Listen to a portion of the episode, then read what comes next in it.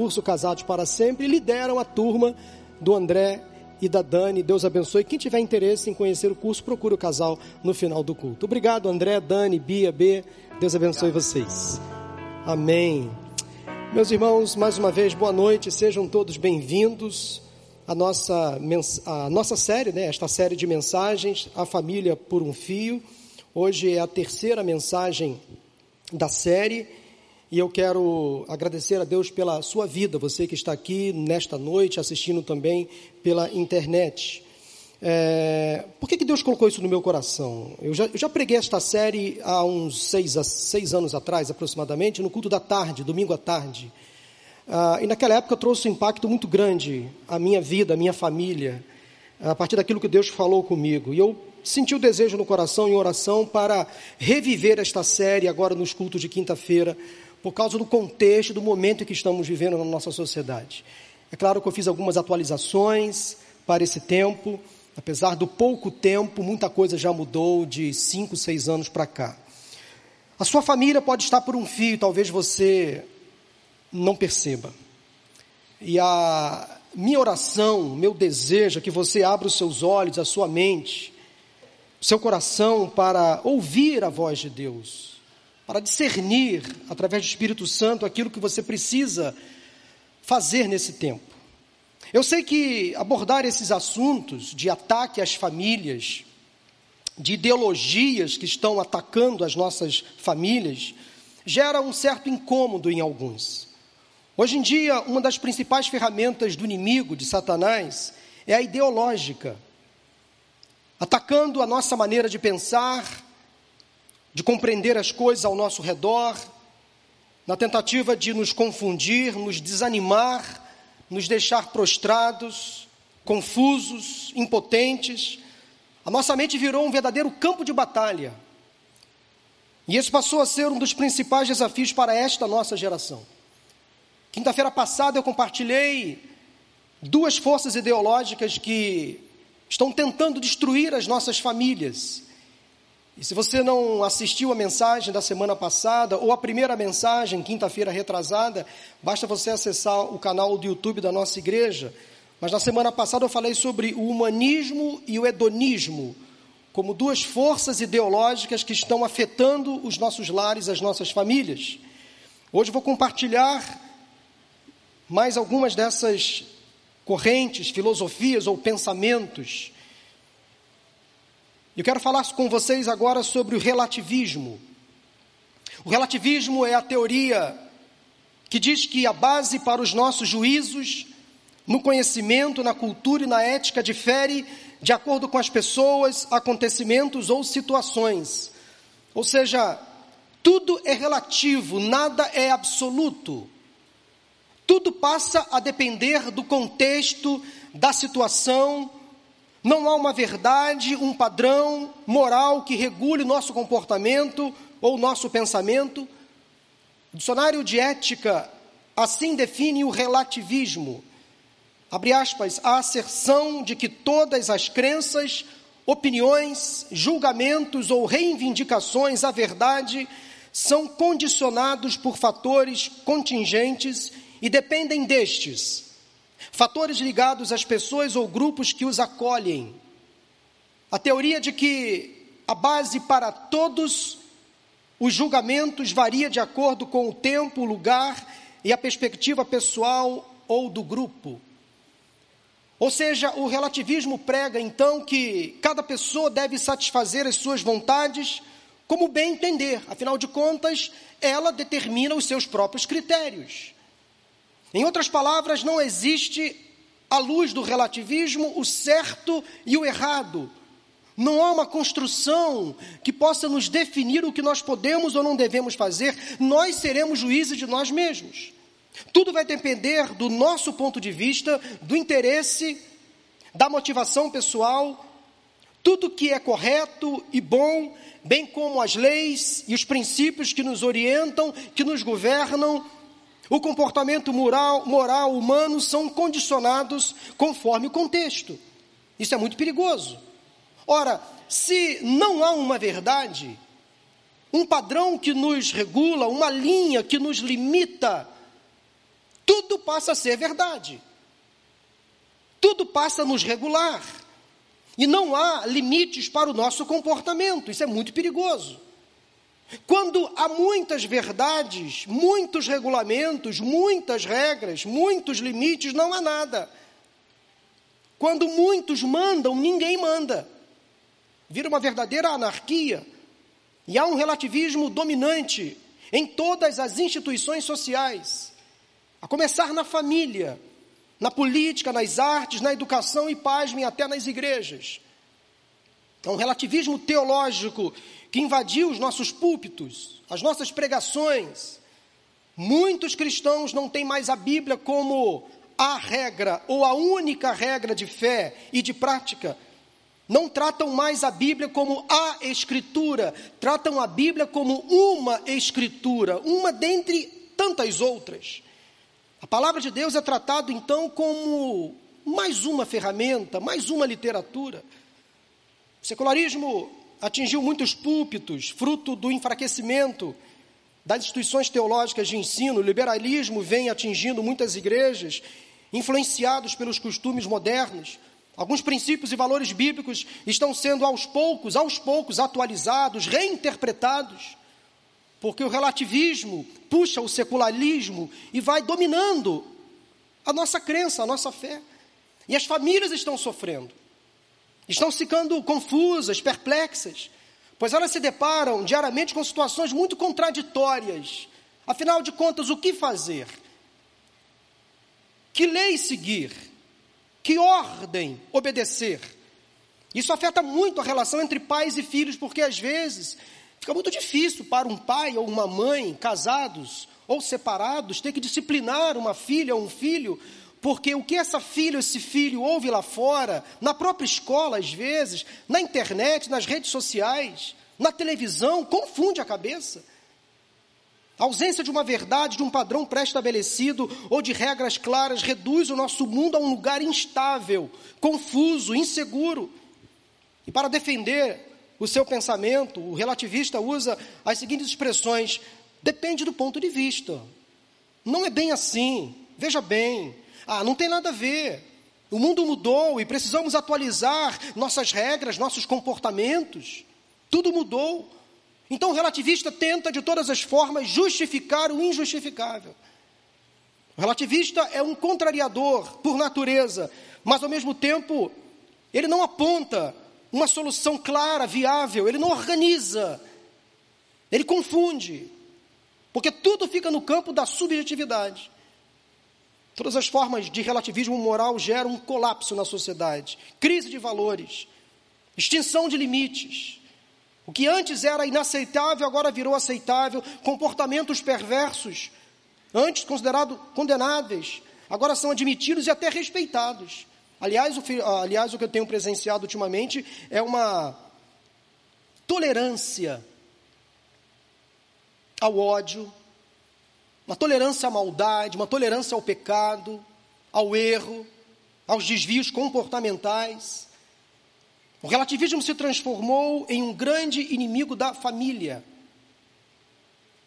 No relativismo, você se torna o seu próprio Deus, o seu próprio Salvador e decide o seu próprio destino. Agora, como o relativismo é denunciado pela Bíblia? Porque a Bíblia é a nossa regra. E a Bíblia trata de todos os assuntos. Desde o início da existência humana foi definida por Deus uma relação de dependência do humano com o Criador, para o nosso próprio bem. Fomos criados por Deus e dependemos dele para viver. Ele nos fez com suas mãos, e foi Ele quem soprou em nós o fôlego da vida. Há muito dele em nós, nós somos criados à imagem e semelhança dele, mas aos poucos fomos nos distanciando, nos tornamos rebeldes, desobedientes, preferimos pensar e agir da nossa maneira, desconsiderando todo o critério do Criador, distorcemos e fizemos mau uso do livre-arbítrio. A narrativa bíblica da criação apresenta Deus não apenas criando o ser humano, mas recomendando o melhor a fazer. O que o homem deveria ou não fazer, para o bem do próprio homem.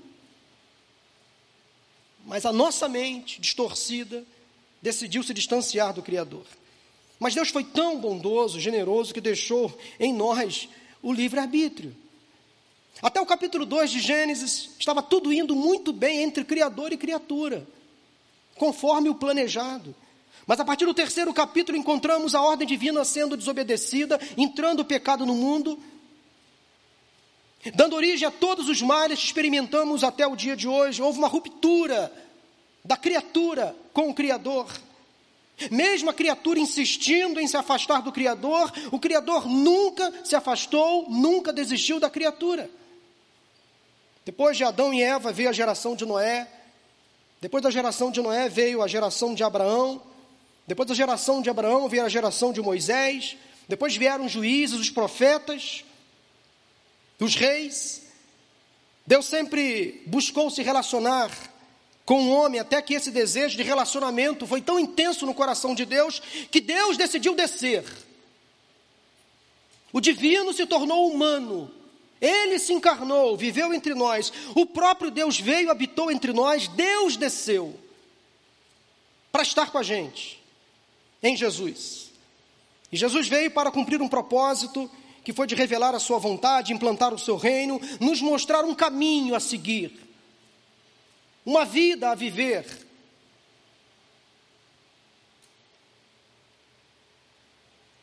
Depois que desceu, ele veio então cumprir esse propósito, nos revelar a sua vontade, implantar o seu reino, nos mostrar um caminho, uma vida, um propósito. Mas antes de voltar para o céu, Jesus, o próprio Deus, fez uma promessa de que o Espírito de Deus estaria conosco. Ou seja, nós não ficaríamos órfãos. Ele nos deixaria o Espírito, a Sua presença constante. E Jesus nos deixou um importante ensino, conversando com seus discípulos. Ele fez uma afirmação provocativa. Lá em João capítulo 4, melhor, capítulo 14, versículo 4, Jesus fez uma afirmação provocativa, dizendo o seguinte: Vocês conhecem o caminho para onde vou. Foi uma afirmação. Vocês conhecem o caminho para onde vou. Mas ele sabia que os discípulos não estavam totalmente seguros estavam ainda relativizando a fé. Então, a partir da constatação de que os discípulos não estavam totalmente firmes, que estavam ainda incertos, de que não tinham ainda experimentado uma fé absoluta nele, Jesus declarou taxativamente um dos seus mais fortes e emblemáticos Eu sou. Em João capítulo 14, versículo 6, ele disse: Eu sou o caminho, o caminho, a verdade e a vida, e ninguém vem ao Pai a não ser por mim. Se vocês realmente me conhecessem, conheceriam também o meu Pai, já agora vocês o conhecem e o têm visto. Eu sou o caminho que vocês devem seguir, eu sou a verdade que vocês devem crer, eu sou a vida que vocês devem viver. Se essas palavras não nos bastam, o problema não está nas Escrituras, nem na fé cristã, está em nós que insistimos em continuar relativizando as coisas. Se conhecêssemos realmente o Senhor e tivéssemos com Ele um relacionamento profundo, intenso, íntimo, verdadeiro, absoluto, se nos entregássemos totalmente a Ele, evitaríamos muitos problemas e sofrimentos. O que a Bíblia nos ensina é que temos a liberdade de escolha o livre-arbítrio, mas temos acima de tudo um padrão que nos orienta. Há um ser que é absoluto, que é Deus, que não relativiza as coisas. Deus é completo, perfeito, imutável, ele não se arrepende. Até hoje, ele não revogou nenhuma das suas leis, nenhuma das suas leis, nenhum dos seus mandamentos. Ele não muda. Agora, como o relativismo afeta a família? Preste atenção. Eu tenho percebido isso como pastor de família, eu não posso me omitir dessas constatações e de passar para vocês aquilo que eu observo, porque todo pastor tem como prerrogativa estar atento a esses movimentos ideológicos e denunciar à luz da palavra. Mas é óbvio que eu, como pastor de família, não posso me omitir, é uma prerrogativa pastoral. Observar o que está acontecendo, porque em gabinete, visitando as famílias, de casa em casa, eu percebo essas influências. Há uma tentativa hoje de desconstruir a heteronormatividade. Isso é fato. Na mente de algumas pessoas, o relacionamento entre um homem e uma mulher já é considerado algo ultrapassado, retrógrado, portanto, tem que ser desconstruído. Há uma forte corrente nesse sentido. Querem firmar um conceito destruindo um outro já existente. Em outras palavras, para se atender ao desejo até justificado, até justificado, de uma minoria, afetam e dividem a maioria. Não podemos combater um preconceito criando outros iguais ou piores, meus irmãos. Precisamos aprender a discordar sem desrespeitar ou atacar. Às vezes nos atacam, nos ofendem com coisas piores. Por quê? Para se construir algo, precisa destruir o que já está estabelecido. Por quê?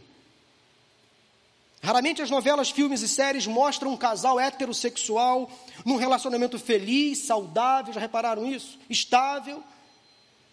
Há um incentivo à traição, à infidelidade, ao adultério, ao rompimento das relações sólidas, duradouras.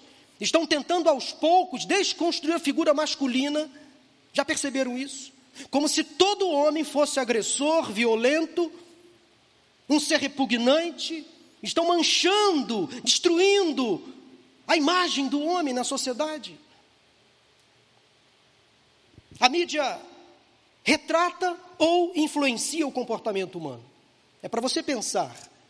Afinal, a mídia retrata ou influencia o comportamento humano.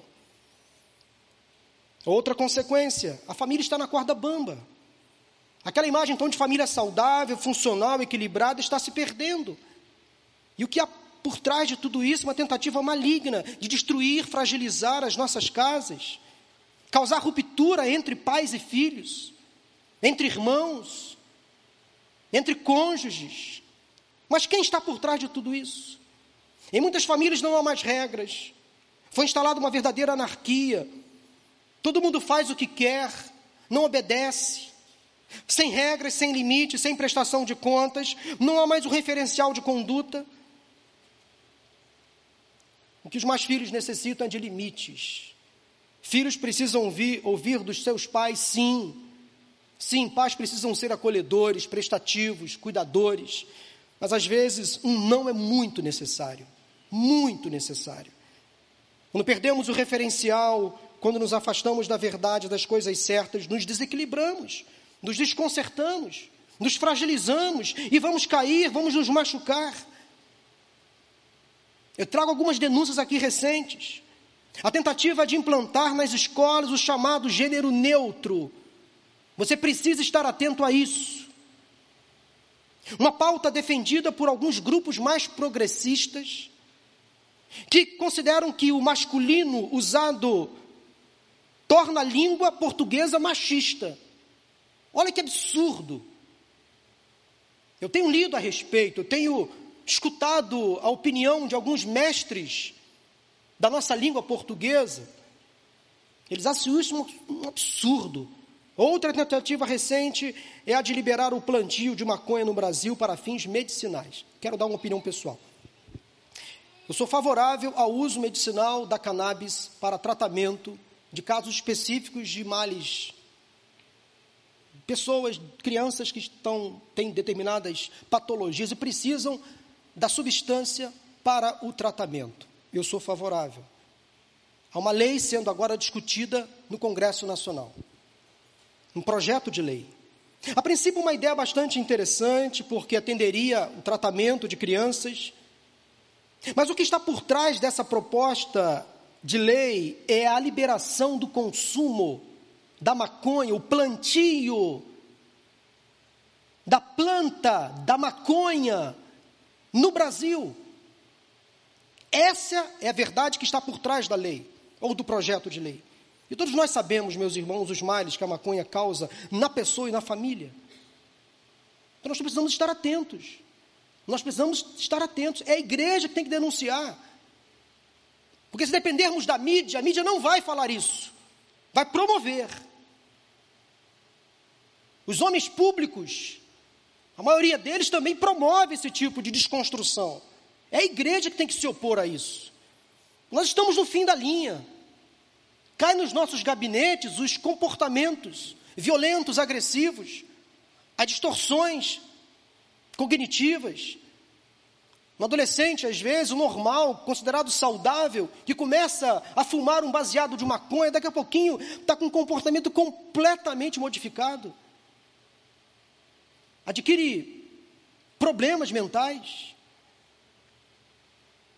Outra influência do relativismo na família é a velha e conhecida frase: o que importa é a minha felicidade.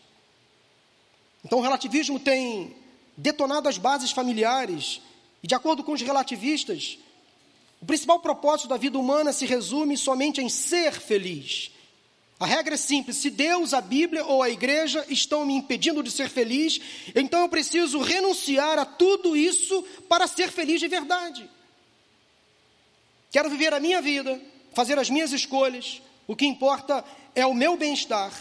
Ou seja, se o meu cônjuge não me faz feliz, o problema está nele ou nela. Então vou me separar dele ou dela para ser feliz. As pessoas não querem mais investir no casamento, buscar ajuda, fazer mudanças. É simples e fácil. Se não me agrada, eu me separo, porque eu quero ser feliz. Se Deus, a Bíblia, a igreja não me agradam mais, eu prefiro renunciar, desistir do chamado, do caminho, porque eu quero viver a minha vida da minha maneira, eu quero ser feliz. O mais importante é o amor, outra influência nas famílias. O amor passa a ser a única razão para unir duas pessoas, isso é muito perigoso. Não importa os valores culturais, os princípios de fé, nada disso é mais válido, porque o mais importante é o amor. Eu preciso amar. Se eu sou amado, não importa. Por exemplo, se um indivíduo adulto, olha como isso é sério. Se um indivíduo adulto se apaixona por uma criança, tudo bem. É normal. É um direito dele. Olha a pedofilia sendo aos poucos implantada no consciente coletivo. O mais importante é o amor. Se amor entre eles, por que impedir?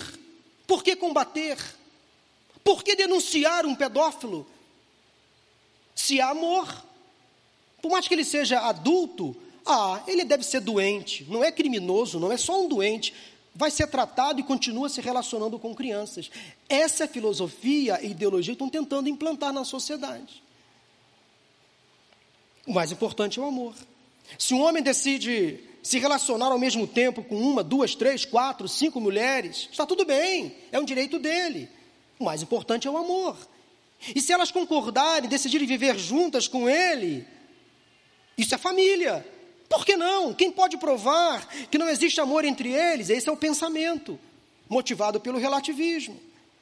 Algumas perguntas para você refletir. Pais, vocês estão estabelecendo limites aos seus filhos? Aos pais que aqui estão, vocês estão estabelecendo limites aos seus filhos? Pais, vocês estão sendo exemplo na criação dos seus filhos? Filhos, vocês estão honrando, obedecendo aos seus pais? E finalmente a Bíblia é para você, de fato, a única, a única regra de fé e de prática. Essas perguntas têm que ser respondidas com clareza. É para você ir para casa hoje pensando que resposta eu preciso dar a essas perguntas aqui. Como é feliz aquele que não segue o conselho dos ímpios, Salmo capítulo 1, não limita a conduta, não imita a conduta dos pecadores, nem se assenta na roda dos zombadores ou os escarnecedores. Ao contrário, a sua satisfação está na lei do Senhor, e nessa lei medita dia e noite. Antes de partir para o próximo, a próxima força, a quarta força que tenha tentado destruir a família, eu preciso dizer que esse discurso não é nada politicamente correto. Não é nada agradável. E tenho absoluta certeza de que esse tipo de fala contraria alguns interesses. Mexe, alvoroça o inferno. Por isso vocês precisam orar pelos pregadores, pelos pastores, pelos profetas, homens e mulheres de Deus que pregam a palavra de Deus. Porque os dias são maus, meus irmãos. Os dias são maus. Mas a quarta força que tem tentado destruir a família é o materialismo. Materialismo. E circula livremente no mundo moderno a doutrina materialista. Materialismo é a preocupação ou a tendência de buscar o que justifica a matéria, não o espírito. A pessoa materialista se preocupa com o que pode e o que não pode comprar e fica frustrada, desanimada quando não consegue o que quer. Vivemos um tempo movido pelo consumismo, isso tudo é o que o materialista deseja: comprar, consumir, adquirir. O materialismo histórico teve sua origem a partir do pensamento do filósofo alemão Karl Marx, que viveu de 1818 a 1883. O materialista é a pessoa que corre freneticamente, absurdamente atrás das coisas deste mundo, tudo que é terreno, material, visível, passa a ser a sua busca principal, e essa pessoa ignora completamente a necessidade de satisfazer a alma e o espírito, ela quer ter coisas palpáveis. Ela se sente feliz comprando, adquirindo. O ter é mais importante que o ser, e aos poucos ela vai se afastando das coisas espirituais, dos amigos, dos relacionamentos. O dicionário Hawais define materialismo como, abre aspas, a doutrina filosófica que acredita que a matéria é capaz de explicar todos os fenômenos naturais, sociais e mentais, comportamento de uma pessoa ou sociedade extremamente devotada aos bens, valores e prazeres materiais. E como o materialismo é denunciado pela Bíblia. Vocês devem se lembrar daquele encontro de Jesus com aquele jovem rico dono de muitos bens, propriedades, que até demonstrou um certo interesse, desejo em conhecer os assuntos espirituais, mas não conseguiu, porque era muito apegado ao que possuía, apesar de ser um conhecedor da lei, praticante da lei. E aí ele deu muito mais valor aos bens, aos, aos tesouros materiais e desprezou o principal bem que uma pessoa pode esperar, a vida eterna em Jesus. Então, esse episódio, desse encontro de Jesus com o jovem rico, é um exemplo de uma denúncia à vida materialista. Mas eu quero passar para vocês agora rapidamente, porque há muitas outras recomendações bíblicas contra o apego aos bens materiais, mas uma das mais contundentes vem do próprio Jesus. Em Lucas, no capítulo 12, versículo 15, Jesus disse assim: Cuidado, cuidado Fiquem de sobreaviso contra todo tipo de ganância. A vida de um homem não consiste na quantidade dos bens que possui. Então, logo após Jesus ter feito essa denúncia, ele contou uma parábola de um rico insensato, Lucas capítulo 12, a partir do versículo 13. De um homem preocupado com seus bens e investimentos. Então ele disse o seguinte, dos versículos 16 ao 21: A terra de certo homem rico produziu muito. Ele pensou consigo mesmo: o que vou fazer com tanta produção, com tantos bens, com tantos recursos? Não tenho onde armazenar minha colheita, eu sou um consumista. Compro, compro, compro, não tenho mais armários para guardar as minhas bolsas e sapatos. O que vou fazer? Então disse: já sei o que fazer.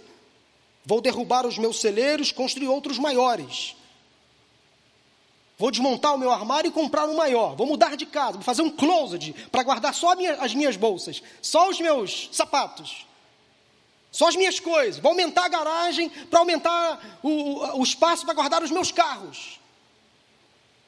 Vou derrubar meus celeiros, construir outros maiores, ali guardarei toda a minha safra e todos os meus bens. E direi a mim mesmo: você tem grande quantidade de bens armazenados para muitos anos descanse, coma, beba, alegre-se. Contudo, Deus lhe disse: insensato, esta mesma noite a sua vida lhe será exigida. Então, quem ficará com o que você preparou?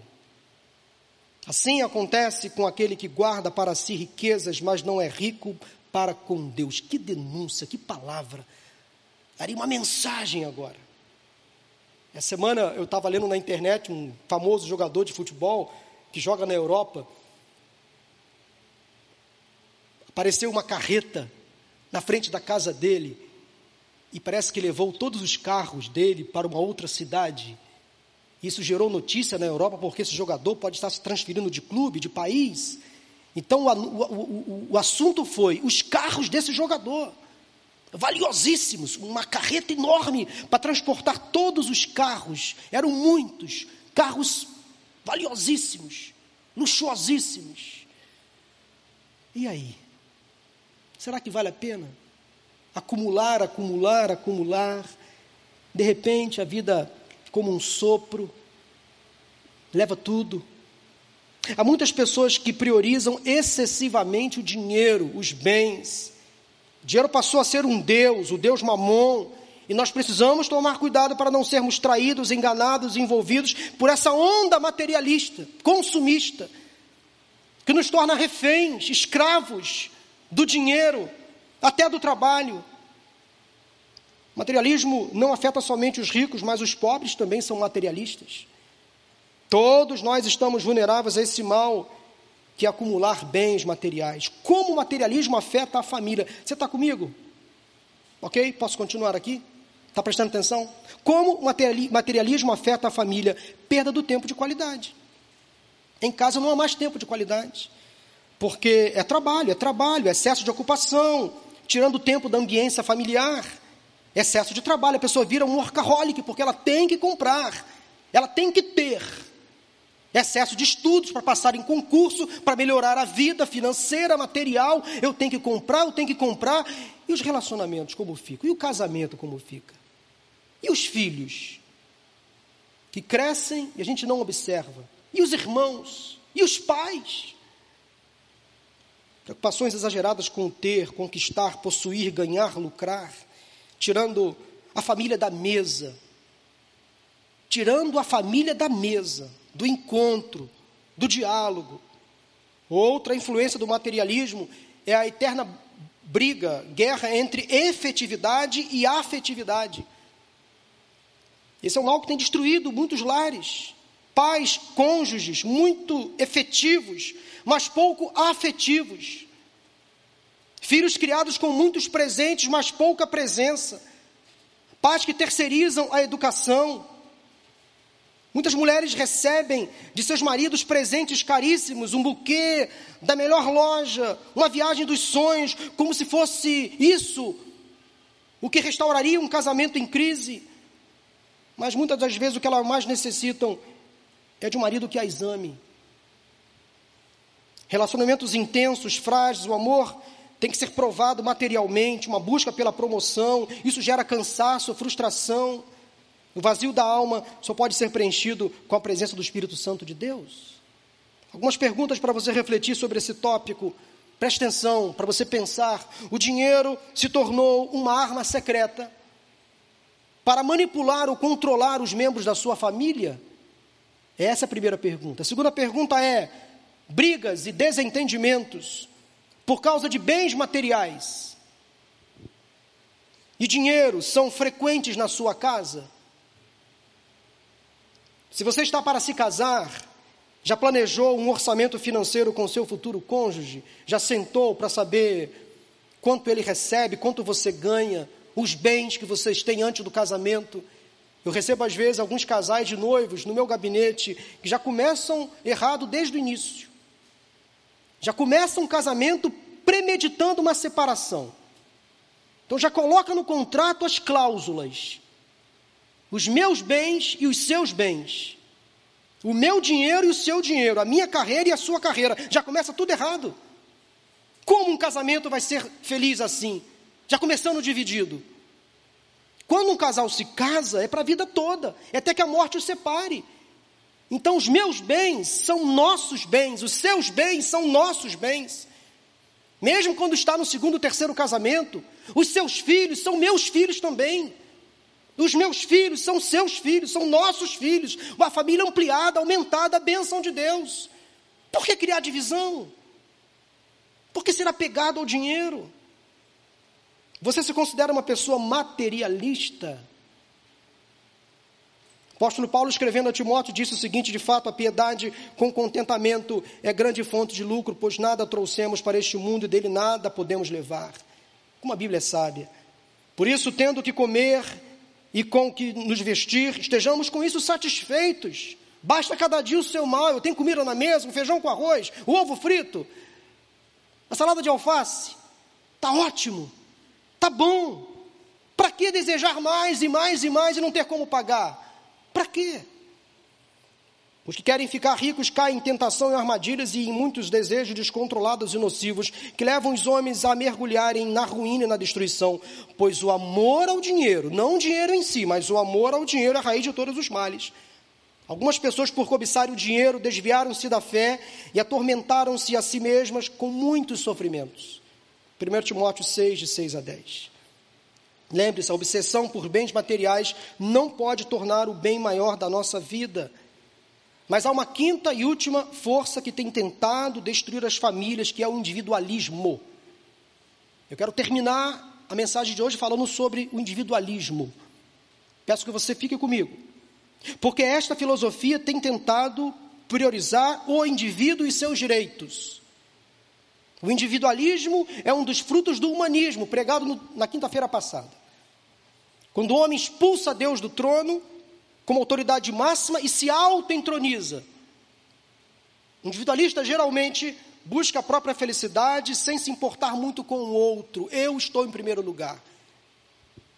Segundo o dicionário de ética, o individualismo sugere, abre aspas, que o local da decisão e da ação se encontra na pessoa humana individual e que a identidade das pessoas deriva das escolhas que fazem como indivíduos, mais do que a partir dos grupos ou comunidades que participam, ou seja, tudo que a igreja, que a escola dita, normatiza, não vale porque eu me domino, eu me controlo. O individualista, ele se aparta então das instituições que possam regrá-lo, discipliná-lo, limitá-lo, e passa a viver então sob as suas próprias regras, disciplinas e limites. Ele tira as instituições e funda a sua própria instituição. Ele mesmo passa a ser a instituição. Uma visão egoísta, ele passa a ser devoto de si mesmo. O individualista, na sua relação com o próximo, é uma relação quase nula, porque ele vira um narcisista, um egocêntrico, ele cria um mundo só para ele, uma fantasia, ele cria um enredo onde ele, ele é o protagonista, tudo gira em torno dele, todas as conversas giram em torno da ótica dele, o mundo dele é o ideal, o discurso dele converge sempre nele. Geralmente, o individualista tem poucos amigos, tem dificuldade em conviver de forma saudável no casamento, porque os interesses dele estão sempre em primeiro lugar. Relacionamento familiar é troca, nós somos seres gregários. Família é permanência, doação. Fomos criados para vivermos em grupo, dependendo um do outro, sempre é assim. Individualismo afeta diretamente a ideia que temos de corpo. Corpo, família, corpo, igreja. Todos somos membros uns dos outros, coparticipantes, independentes, interdependentes. E é preciso destacar a diferença entre individualismo e individualidade.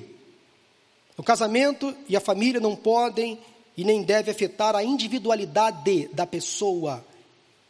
Eu e Maura somos casados há 25 anos e 3 meses, somos uma só carne, mas eu sou eu, ela é ela. Nós temos momentos de solitude. Momentos onde eu estou no meu momento, no meu mundo, na minha caixinha do nada, e ela me respeita. Assim como eu respeito quando ela precisa, por exemplo, sair com as amigas para tomar um café, para visitar o shopping, sei lá, fazer alguma coisa. Quando nós decidimos em conjunto que ela precisa ficar um pouco mais sozinha, isolada, e eu também, não há problema algum. Isso não é quebra de aliança. Há acordo entre nós, inclusive, quando nós nos distanciamos.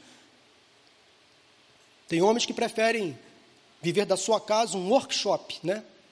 O homem, work, e a mulher, shop. Isso é ótimo, né? Isso é acordo. Qual o problema? Então, ela fica lá, eu fico aqui, depois a gente se encontra. Mas essa visão individualista é tão complicada porque estava pensando recentemente, falando a alguns casais, que hoje em dia as camas são as camas enormes, né? Box, mega, ultra, aquelas camas enormes. Lá em casa minha cama também é grande. E qual a tendência? A tendência é eu dormir aqui e a Maura dormir lá. Essa é a tendência. Não é a tendência? Mas eu, meu, a minha linguagem de amor é toque físico. Então, às vezes, a Maura fica lá em Manaus. Eu fico lá no Rio Grande do Sul. Mas eu dou o meu jeito a gente se encontrar em Brasília, por ali em Goiás. Eu estico meu pé. Eu, porque eu tenho que ficar, eu tenho que dormir segurando a Maura, encostado nela. Eu sou assim. Mas olha só como essas pequenas tendências do mundo moderno de dar mais conforto à família, às pessoas, podem inconscientemente separar um casal na cama. Pastor, mas está viajando? Não estou viajando, não. Estou muito lúcido agora. Pé no chão. Aos poucos, a cama separa o casal. Cama grande, confortável, cada um num canto da cama, Aí se cobra, se cobre com uma coberta diferente, porque uma cama grande exige um, um cobertor enorme, um edredom enorme. Aí daqui a pouquinho não, ela dorme no edredom, eu durmo no outro, uma coberta em outro, ela vive a vida dela, eu vivo a minha vida, daqui a pouquinho o casal está se distanciando. Daqui a pouquinho é um pulo para eu dormir na sala, no quarto das crianças, e aí não falar mais com ela, não trocar mais informações, porque a vida vai nos separando. Aí entra o individualismo. Aí eu me domino, eu me governo e me distancio do meu cônjuge, dos meus filhos, dos meus pais. Olha como isso é preocupante. Psiquiatra e escritor Augusto Cury assim diferencia individualismo de individualidade. Preste atenção, abre aspas. Há uma grande diferença entre o individualismo e a individualidade. O individualismo é uma característica doentia da personalidade ancorada na incapacidade de aprender com os outros, na carência de solidariedade, no desejo de atender em primeiro, segundo e terceiro lugar aos próprios interesses. Em último lugar, ficam as necessidades dos outros.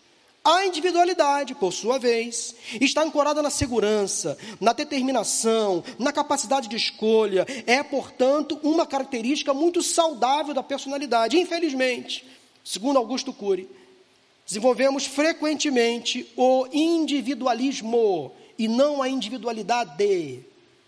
Muito cuidado para você não ser traído com esse jogo de palavras, que pode às vezes atrapalhar a sua família, a sua própria vida. Como a Bíblia denuncia o individualismo? O rei Salomão conta uma história de um homem que vivia para si, talvez falando dele mesmo. Salomão era um homem muito sábio, muito inteligente, e essa recomendação bíblica de Eclesiastes, capítulo 4, de 8 a 12, é um chamado à vida relacional. Olha o que o Salomão escreve. Havia um homem totalmente solitário, não tinha filho nem irmão. Trabalhava sem parar, um workaholic. Contudo, os seus olhos não se satisfaziam com a sua riqueza, ele sequer perguntava: para quem estou trabalhando tanto e por que razão deixo de me divertir? Por quê? Para quem estou trabalhando tanto? Isso é um absurdo. É um trabalho muito ingrato, é melhor ter companhia do que estar sozinho, porque maior é a recompensa do trabalho de duas pessoas. Se um cair, o amigo pode ajudá-lo a levantar-se. Mas pobre do homem que cai não tem quem o ajude a levantar-se. E se dois dormirem juntos, ah, como é bom dormir juntos, né? Com alguém, com o cônjuge, com os filhos. Vão manter-se aquecidos. Como, porém, manter-se aquecido sozinho?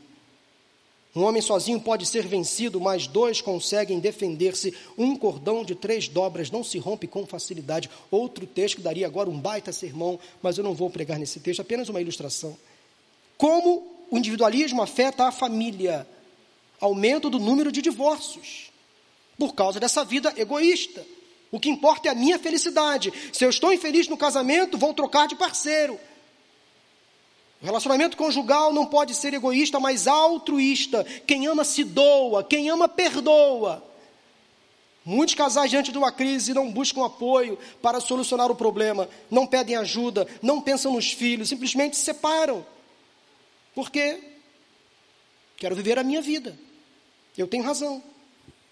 Casais sem filhos. Outra constatação que eu tenho observado: casais casados que optam em não ter filhos. E as razões são as mais estranhas, do tipo: o mundo está muito perigoso, difícil, eu não quero deixar este mundo para os meus filhos.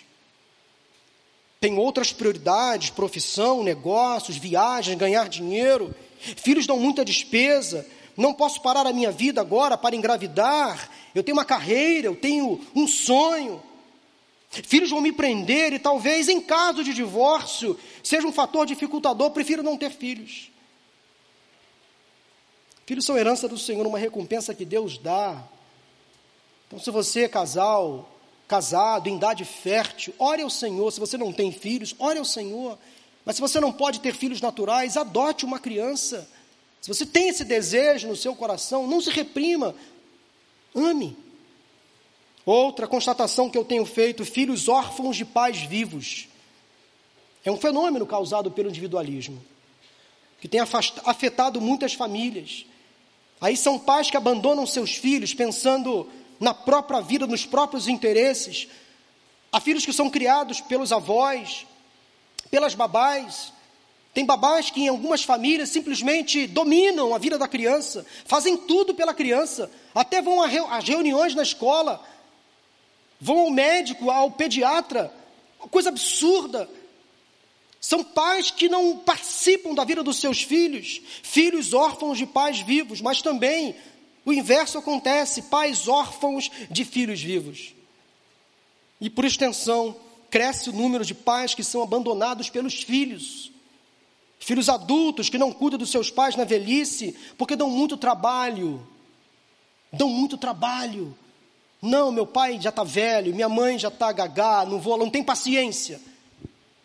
Tenho nojo de trocar a fralda do meu pai. Eu ouço isso às vezes, irmãos.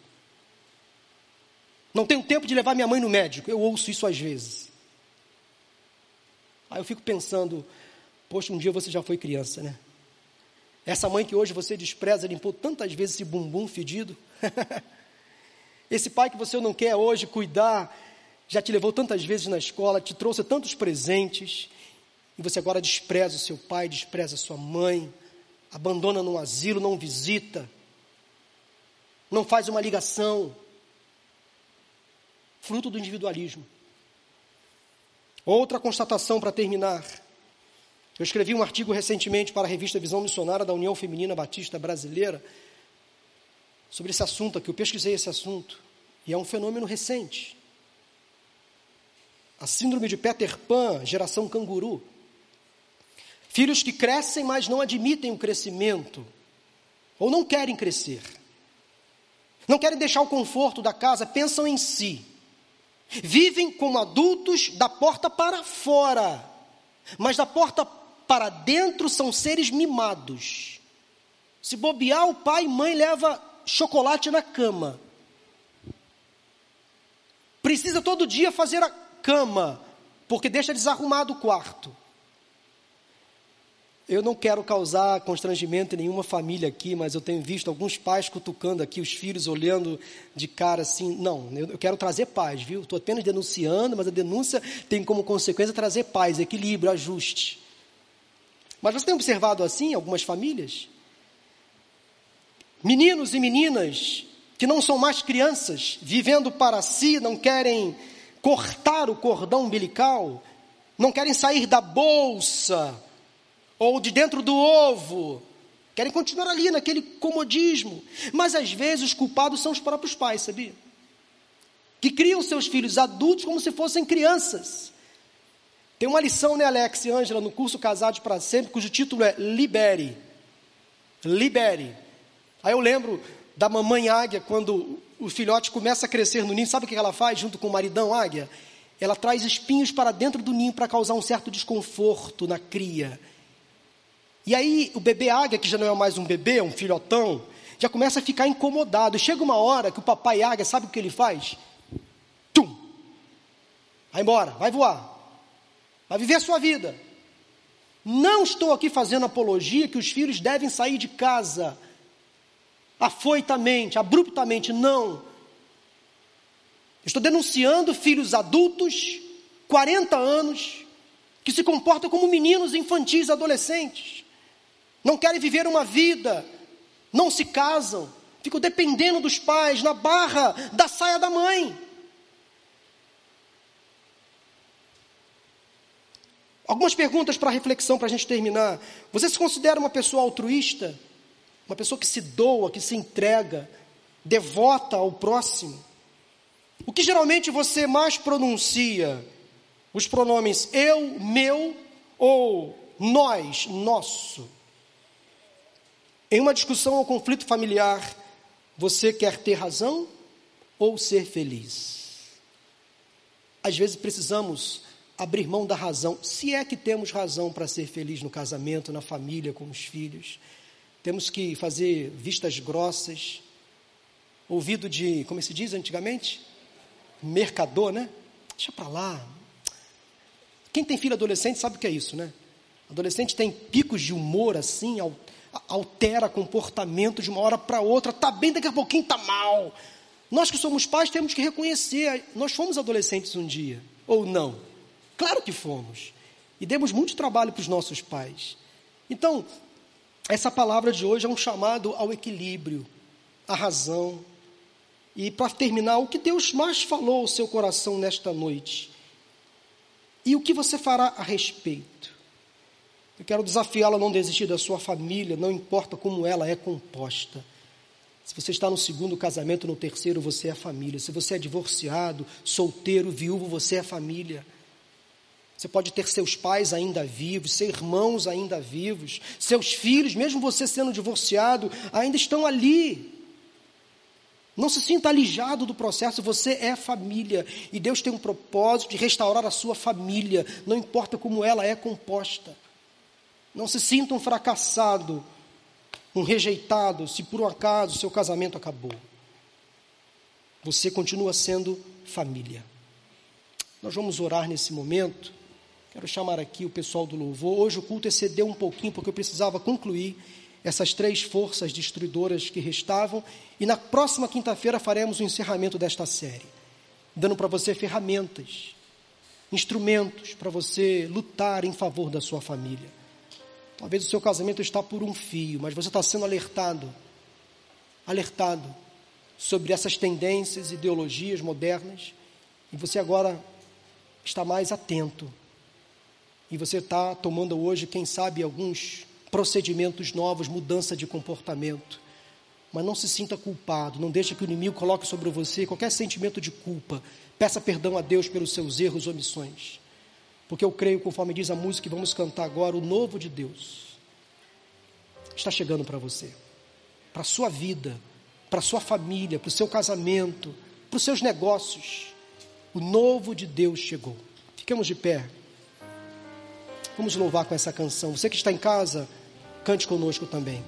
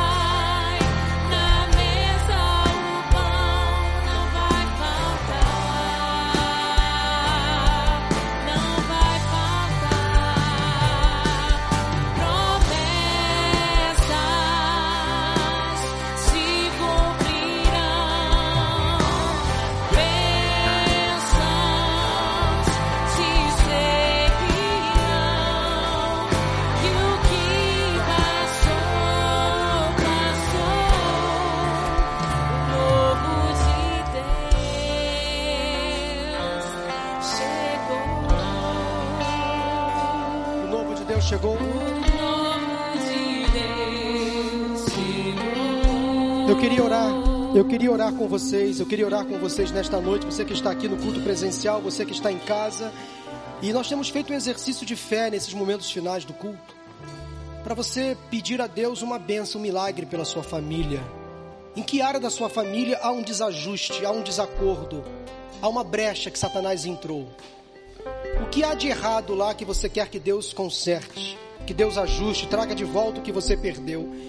Talvez você, ao longo dessas últimas mensagens, tenha se deparado com tantas, tantos problemas, tantos erros, omissões.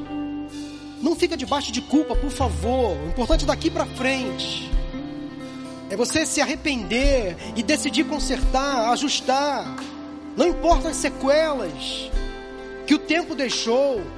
Talvez você precisa hoje fazer alguns reparos, alguns ajustes em situações que você causou na sua casa.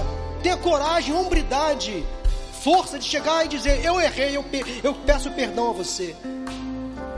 Vamos orar. Deus, em nome de Jesus, abençoe as famílias nesta noite. Ó oh, Senhor, tu sabes as lutas que temos enfrentado. E muitas dessas lutas nós somos os causadores, porque nos omitimos, nos enfraquecemos, nos distanciamos da tua presença, permitimos que essas ideologias, que essas forças nos abatam. Ó oh, Senhor, perdoa as nossas falhas. Perdoa, Senhor, o nosso individualismo o nosso distanciamento do Senhor, o nosso humanismo, o nosso materialismo. Ó oh, Senhor, nos perdoa. O nosso hedonismo também, que tanto tem nos afastado da tua presença, nos levando ao pecado. Senhor, nos perdoa. Temos consciência dos nossos erros, nossa culpa, nossa máxima culpa. Ó oh, Senhor, aceita a nossa confissão e nos ajude a consertar, a acertar daqui para frente. Cremos, Pai, no teu milagre, cremos na restauração. Ressuscita sonhos, ó Deus, nesta noite. Ó Senhor, restaura casamentos, relacionamentos entre pais e filhos, entre irmãos. Ó Senhor, cura as nossas famílias e repreenda todo o mal do inferno, toda opressão maligna, toda ideologia contrária à tua vontade, nós repreendemos em nome de Jesus. Que sejamos, ó Deus, sentinelas guardas da nossa casa, que possamos nos posicionar como homens e mulheres de Deus, a tomar decisões para que o inimigo não tenha mais acesso ao interior da nossa casa, à nossa família, ao nosso lar. Ó oh, Senhor, ao final desta celebração, leva-nos em paz e em segurança. Abençoa aqueles que já estão em suas casas. Dá-nos uma noite tranquila de descanso e um restante de semana abençoado na tua presença. Nós oramos agradecidos em nome de Jesus. Amém, amém e amém. Deus te abençoe. Temos grupos de partilha agora lá em cima ou online também. Vamos em paz em nome de Jesus. Cantemos o estribilho do hino. Família.